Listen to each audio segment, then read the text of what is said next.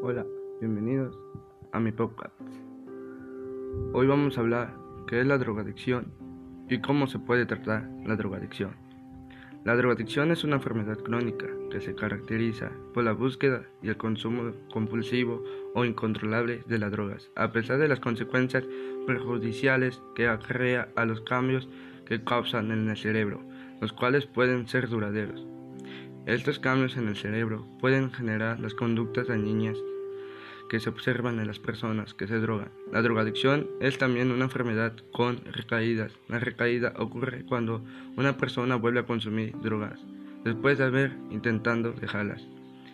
El camino hacia la drogadicción comienza en el acto voluntario de consumir drogas, pero con el tiempo la capacidad de una persona para decidir no consumir drogas se debilita la búsqueda y el consumo de las drogas se vuelven compulsivos. Esto ya debe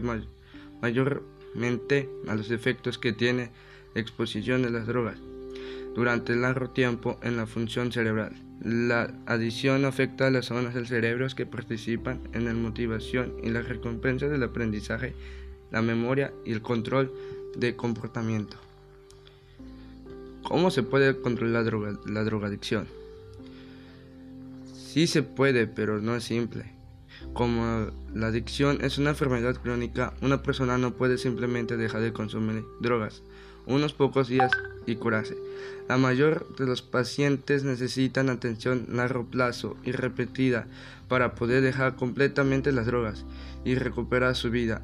El tratamiento de la adicción puede llevar a una persona a dejar de consumir drogas, mantenerse alejada de las drogas, ser productivo en la familia, el trabajo y en la sociedad. Eso es todo. Gracias.